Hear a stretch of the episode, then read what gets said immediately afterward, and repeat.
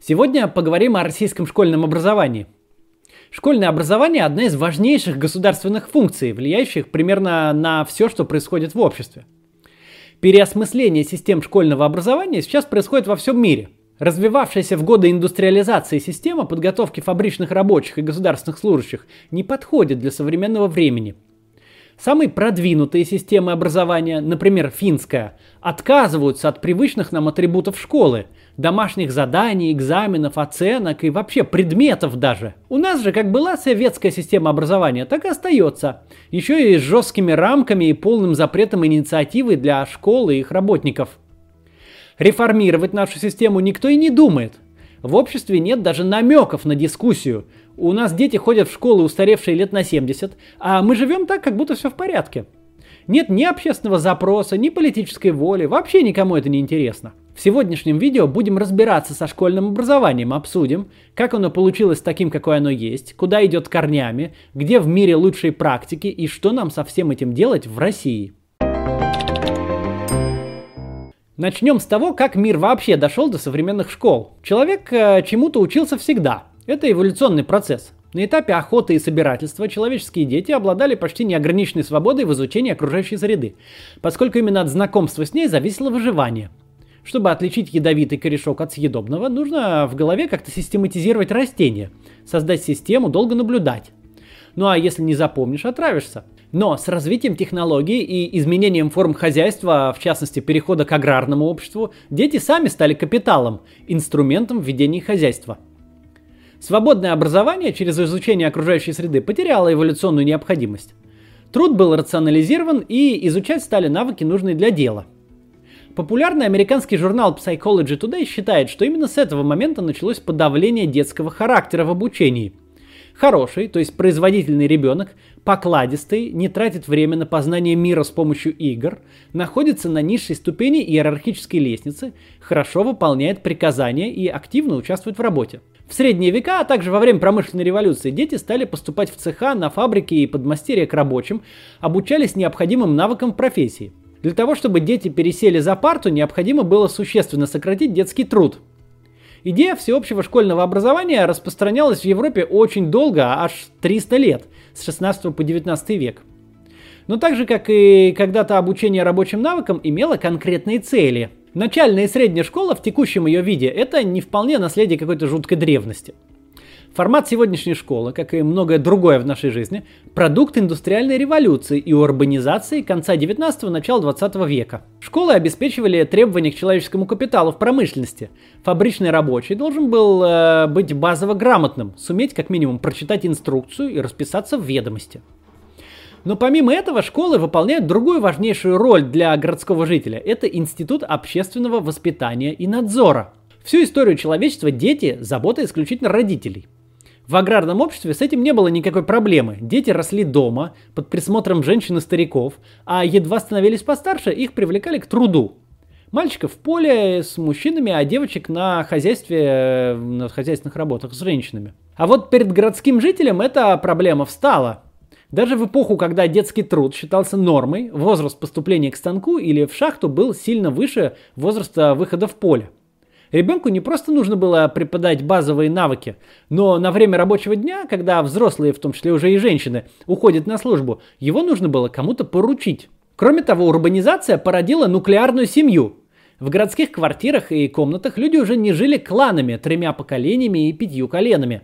Родители и маленькие дети – так выглядит индустриальная семья. Школа, а впоследствии дошкольные учреждения, это буквально фабрики для детей.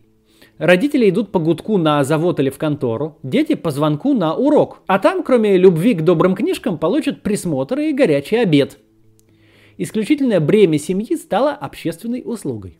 По мере машинизации труда с появлением фабрик, заводов, их руководители стали все более заинтересованы в людях, э, работниках, исправно выполняющих инструкции и привыкших к монотонной и долгой работе, а также с минимальной способностью читать и писать. В Европе 19 века считалось, что чем скучнее уроки в школе, тем лучше, потому что это воспитывает выдержку и беспрекословное подчинение авторитету вышестоящих лиц. Все это типа полезно потом в работе.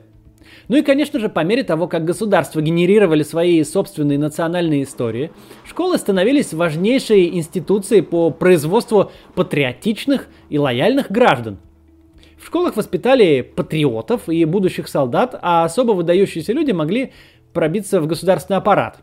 В 19 веке в Европе и в России в школу шли в первую очередь для того, чтобы потом поступить в университет и стать хотя бы минимального уровня чиновником после его окончания. Хотя Россия традиционно противопоставляется почему-то Европе, в вопросе образования у нас до определенного момента все шло вполне себе в таком же порядке. Сначала церковные школы, потом профессиональные и ремесленные, появившиеся во времена Петра Первого. Там можно было изучать фортификацию, арифметику, географию, иностранные языки, химию, медицину, металлургию. То есть вполне практические профессии для постройки новой столицы и для ведения войн. Аристократия при этом преимущественно обучалась на дому – в XIX веке стали появляться учреждения, которые готовили дворян к работе в государственном аппарате Российской империи. Все слышали про царско-сельский лицей, где учился Пушкин. Открывали его именно с целью тщательной лепки с нуля будущих высших должностных лиц. Ну а после отмены крепостного права сеть школ разных типов по всей стране расширилась. Образование было не обязательным, но зато бесплатным и всесословным. Если подводить краткий итог, школы, что в Европе, что в России, всегда преследовали практические интересы и были направлены на определенную муштру, приспосабливали человека к интересам производства, государства или церкви. В 1975 году во Франции вышла книга философа Мишеля Фуко с громким названием «Надзирать и наказывать рождение тюрьмы». Вот эта книга. Там он пишет, что тюрьма последних нескольких столетий э, в таком виде, в каком она есть, возможно благодаря существованию таких институтов, как больницы, казармы и школы. Удивительно ли, что тюрьмы похожи на заводы, школы, казармы и больницы, которые похожи на тюрьмы? По мнению Фуко, для приспособления человека под нормированный, контролируемый со всех сторон образец и существует в школах расписание, иерархия, построение, линейки и режим – а также и школьная форма, которая, кстати, очень древнее изобретение. Первое упоминание о школьной форме относится аж к 1222 году. Это было в Англии. Так со временем школа превратилась в систему, в которой люди производятся на благо общества почти механически. Здесь мы прервемся на небольшое некоммерческое объявление. Друзья, в нашей стране назревает гуманитарный кризис. С начала года уровень зарегистрированной безработицы увеличился практически вдвое – началу мая официально это уже больше 1 миллиона 600 тысяч человек. По оценкам независимых экспертов 5-6 миллионов. Это очень много людей, и это может коснуться каждого. В России есть сотни благотворительных организаций, которые сегодня оказывают гуманитарную помощь нуждающимся. Каждый день они ведут борьбу за судьбы людей и жизни людей. Фонд «Нужна помощь» решил объединить их и создал единый центр помощи людям в сложной жизненной ситуации – Переходите по ссылке, там можно почитать о проекте и поучаствовать в акции «Меня касается». Нужна помощь – это проверенный благотворительный фонд. Я знаком с его директором Митей Олешковским. Все ваши деньги дойдут до адресата. Объявление размещено бесплатно, по просьбе фонда нужна помощь. Если вы не коммерческая организация и хотите разместить у меня такое объявление, пишите мне в Телеграм. Продолжим. Нынешнее образование в России построено на советском опыте, и модель взята оттуда же. После революции в стране стали открываться трудовые школы, вечерние школы. Стандартное образование совмещалось с политической пропагандой и культурным просвещением, всякими походами в театры, музеи. Количество обязательных классов росло с 4 до 7, а потом и 8 классов. После войны в школах стало появляться то, что не исчезло и до сих пор – элементы военной подготовки – да-да, Зорница, военное соревнование для школьников, существует до сих пор, вместе со смотрами строя и песни и конкурсами по разборам автомата. По данным статистического сайта World Population Review, в рейтинге лучших результатов школьного образования первое место занимает Китай. В первый десяток стран также входят по мере убывания Гонконг, Финляндия, Сингапур, Япония, Канада, Новая Зеландия, Тайвань, Нидерланды и Австралия. Россия же занимает 38 место сразу за Грецией Рейтинг определяется по трем показателям. По баллам, которые ученики набирают по математике, технике, чтения и естественным наукам. В связи с этим напрашивается вопрос, почему же Россия, где детей тащат на раннее развитие, едва не научились стоять, где в детских садах готовят к школам едва ли не с первых дней, где шестидневное обучение во многих школах, почему же Россия на таком низком месте по ключевым показателям? Что же такого в системах э, стран-лидеров? Тут важно понимать, что разница есть не только в академических результатах. В 2016 году британский журнал Independent также проанализировал мировые системы образования, отобрав 11 лучших. Помимо чисто учебных аспектов, учитывались социальные и психологические. На первом месте оказалась Финляндия. В первой четверти 2020 года чемпионом по всем позициям, таким как процент детей, окончивших начальную, среднюю старшую школы, процент отчислившихся учеников, школьная безопасность, стала Финляндия. При этом к 2020 году эта страна избавилась от всех школьных предметов, а ранее от оценок, домашних заданий и тестов – Финляндия экспериментально ставит вопросы о том, что же такое школьное образование и нужно ли оно вообще, а если да, то какое. Почему же финские школы настолько успешны? Активное строительство в современной финской системе образования началось около 40 лет назад, когда страна выходила из тяжелейшего экономического кризиса. После распада СССР безработица в Финляндии подскочила с 3 до 18%. По стране распад ударил из-за прекращения множества торговых связей. Кризис стал крупнейшим за всю историю страны. Правительство тогда приняло решение существенно видоизменить образование. Вместо того, чтобы вести каждого ученика по заранее определенной образовательной программе, там решили отталкиваться от его индивидуальных возможностей и пользы, которую человек может принести обществу. Основное отличие от систем всех других стран у Финляндии в том, что образование не подстраивается под существующий рынок, а наоборот формирует его, исходя из имеющегося человеческого потенциала. В финских школах нет оценок, нет экзаменов, нет единых рейтингов. Нет и разделения на частные и государственные школы. Все они финансируются из бюджета, не имея зависимости от внешних меценатов. Это значит, что в каком бы регионе ни жил ученик, он э, будет получать одинаковые возможности в плане доступа к образованию. На смену исключительно поэтапному методу освоения программы по плану Финляндия вводила постепенно междисциплинарный подход. Школьные предметы вроде истории, алгебры и биологии исчезли. Теперь финские школьники изучают разные мировые феномены или социальные явления с помощью всех этих дисциплин разом. Например, Вторую мировую войну одновременно рассматривают через призму математики, географии, истории и литературы. Есть необычные с нашей точки зрения предметы, например, целый курс под названием «Работа в кафе». Там школьники осваивают английский язык, основы экономики и коммуникации. В школах во многих классах нет парт, разрушается традиционная иерархия между учениками и учителями. Дети работают в небольших группах, э, в диалоге и дискуссии, учась э, находить решения практических задач, связанных с их страной – по мнению Департамента образования Финляндии, таким образом граждане учатся самостоятельности и бесстрашной ответственности за принимаемые решения. Они воспитываются для слепого выполнения инструкций. Результаты финской школьной политики оказались впечатляющими. На сегодняшний день в Финляндии выпускается из школ 99% детей. Для сравнения, в США этот показатель 83%. При том, что Финляндия тратит на одного ученика на 30% меньше средств, чем США. Поставив целью образования максимальное развитие человеческого потенциала, Финляндия сформировала развитый, талантливый и ответственный рабочий состав страны, быстро выйдя из рецессии. В этом году, кстати, уже третий раз подряд ООН признала Финляндию самой счастливой страной на Земле. Можно ли достигнуть подобных успехов тоталитарными методами? Можно попробовать. Например, можно посмотреть китайский опыт – с 1986 года там действует закон об обязательном общем образовании, который э, основан на двух базовых принципах. Обязательное посещение школ для детей от 6 до 15 лет и всеобщая грамотность к достижению 20-летнего возраста. Программу образования разрабатывают на государственном уровне в соответствии с прогнозируемым рынком и политической повесткой правящей коммунистической партии. Быть школьником в Китае очень непросто. Критическое мышление там не поощряется. Наоборот, вся школьная программа построена на муштре и зубрежке – Связано это не только с тоталитарной системой, но еще и с огромным населением и небольшим относительно этому населению количеству школ, классов и учителей. В классах столько народу, что иной способ ведения уроков вообще не особо возможен.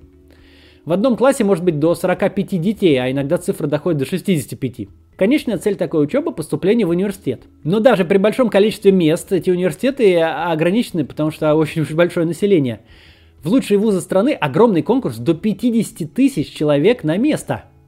Такие университеты иногда устраивают дополнительные экзамены для всей семьи. Например, родителей заставляют написать тест по математике. Китайские студенты в совершенстве овладевают навыками по математике, информатике программированию, часто хорошо выучивают английский язык, как международный, но при этом у них отмечается огромный недостаток коммуникативных навыков и менеджмента – По сути, китайская система образования работает, потому что страна готовит кадры под стремительно развивающуюся индустрию высоких технологий. На сегодняшний день позиция Коммунистической партии Китая в отношении образования – поворачивать его в сторону все большего освоения высоких технологий. В тоталитарном государстве образование не направлено на развитие непосредственно человеческого потенциала. Наоборот, оно подстраивает человеческие ресурсы под свою экономическую модель. Британский писатель Кен Робинсон в своем выступлении на TED Talk еще в 2007 году говорил про опасность такого подхода. Кстати, посмотрите выступление, это, по-моему, самое популярное выступление на TED вообще из всех, очень интересно. Там Робинсон противопоставляет образование креативности. Мол, в общих школьных институциях из детей делают удобных обществу роботов. Но дело не только в этом. Образование при огромной на сегодняшний день доступности переживает падение ценности – если во второй половине 20 века высшее образование было гарантией хорошей работы, то сейчас это не так. Слишком много кадров с одинаковым, а часто не особо применимым в современных реалиях образованием. Обучение в школе – это типа сейчас преамбула к обучению в университете. А там бакалавриат нужен для того, чтобы поступить потом в магистратуру. И даже после магистратуры вполне возможно вернуться домой и не найти работу по специальности, потому что рынок переполнен одинаковыми низкоквалифицированными специалистами без практического опыта, но зато с дипломом. У нас в России эта проблема тоже довольно распространена.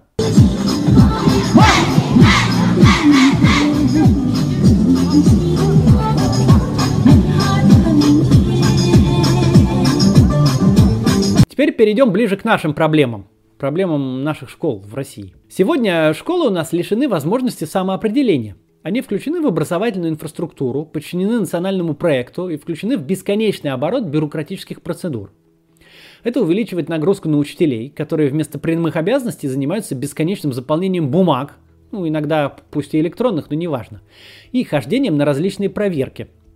Повышение зарплат учителей – недостаточная финансовая мотивация при всей этой волоките – а еще и в зарплатах разница очень большая между Москвой и регионами. Сравните, например, в регионах учитель получает около 15 и 30 тысяч рублей в месяц, а в Москве 70-90 тысяч. Естественно, молодым специалистам в школу идти не особо интересно. Вот и получается, что очень часто детей учат люди, сами выучившиеся на учителей еще при Брежневе, и воспитанные в советской пионерской идеологии, не знающие особенностей современных подходов к образованию, рынка и психологии. Главная проблема школьного образования в России, что при всей своей системности и конформизме оно направлено как бы в никуда. Мир изменился, экономика рыночная, а образование советское. Даже всероссийские олимпиады школьников, которые должны бы выявлять из общей массы наиболее талантливых детей, не обеспечивают того раскрытия потенциала людей, которые в перспективе перестроят российскую экономику, индустрию, культуру, медиа. Например, за победу в Олимпиаде школьник получает денежный приз и государственное поступление в ВУЗ – куда он и так бы, в общем-то, поступил и без этой Олимпиады. При этом методистов, занимающихся разработкой индивидуальных подходов именно в каждой конкретной школе, часто вообще нет, потому что отсутствует даже минимальная автономия школ. Например, в вопросах выбора руководителей нет никакой автономии, направлений, программы, а методологические разработки не подчинены реальным потребностям ни детей, как будущих членов общества, ни самого этого общества. Поэтому нередко даже частные инициативы, вроде частных школ, финансируемых бизнесменами, проваливаются. Попросту нет персонала, готового учесть международный опыт и построить политику школы после сравнительного анализа лучших мировых систем образования. Для этого требуется полная профессиональная переподготовка молодых специалистов.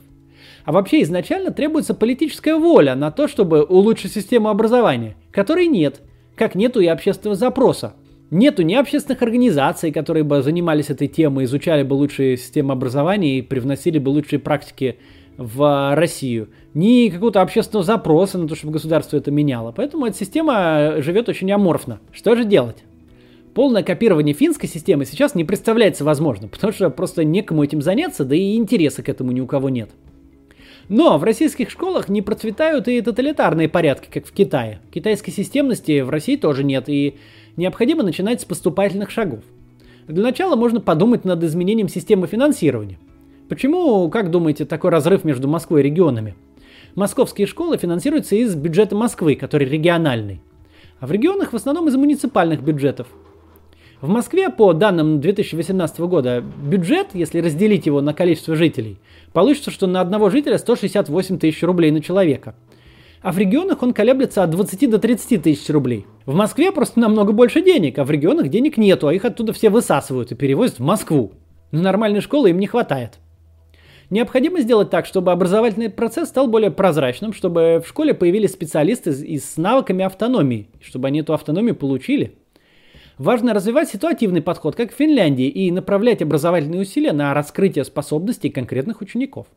Например, можно дать возможность ученикам осваивать углубленно интересующие их предметы не в рамках программы, а в соответствии с их интересами. Конечно, для этого нужны программы переквалификации учителей, а значит важно создавать условия для молодых преподавателей и усиливать международную интеграцию. Одна из острейших проблем российских школ сейчас – максимальная оторванность от международного сообщества. Даже после 11 лет изучения английского языка в школе мало кто на нем хорошо говорит. Программы по обмену, образовательный экспорт, ознакомление с мировым рынком и ситуацией позволят России перестать год от года репродуцировать методами образования устаревшие советские институты – в том, в каком положении сейчас школы, прослеживаются параллели с большинством государственных институций в России. Огромная бюрократизация, минимум частной инициативы, слабая конкуренция и низкая сменяемость кадров. Все эти проблемы не новые и не сугубо школьные. Только в данном случае время работает против нас. Если уж человек в России сегодня проводит такой огромный отрезок своей жизни в различного рода институциях, необходимо сами институции реформировать. Упускать время значит позволять системе возрождать себя вновь и вновь. Системе, которая подавляет потенциал новых поколений, отнимает у них способность критически мыслить и преобразовать жизнь в стране. Если вас интересует такой общий взгляд на какие-нибудь государственные институции и международный опыт, связанный с ними, посмотрите вот это мое видео про тюремную систему. Там я э, подробно рассмотрел, как э, тюрьма работает в России и США, в этом мы похожи и в Норвегии, Швеции и в скандинавских странах. Очень большая разница, но э, эффект от тюремной системы лучше получается в совсем неожиданном месте. Посмотрите, это интересно, там такой обзор, вы сможете понять, как это работает. Ну а тогда завтра.